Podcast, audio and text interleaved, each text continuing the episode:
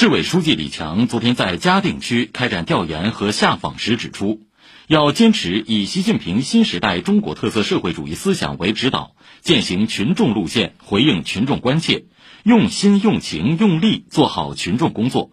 善于运用法治思维和法治方式解决涉及群众切身利益的矛盾和问题，努力把信访制度优势转化为社会治理效能，让群众有更多获得感、幸福感、安全感。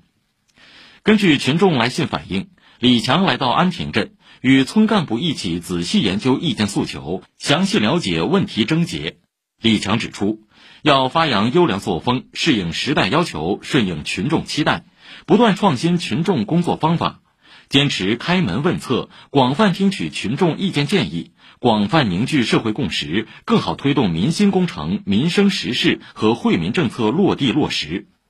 以共建共治共享拓展社会发展新局面，不断推进基层治理现代化，促进社会和谐稳定。市领导还结合群众和基层的关切，实地查看乡村振兴有关工作推进情况，深入走访了解村民的感受和建议。市领导诸葛宇杰参加。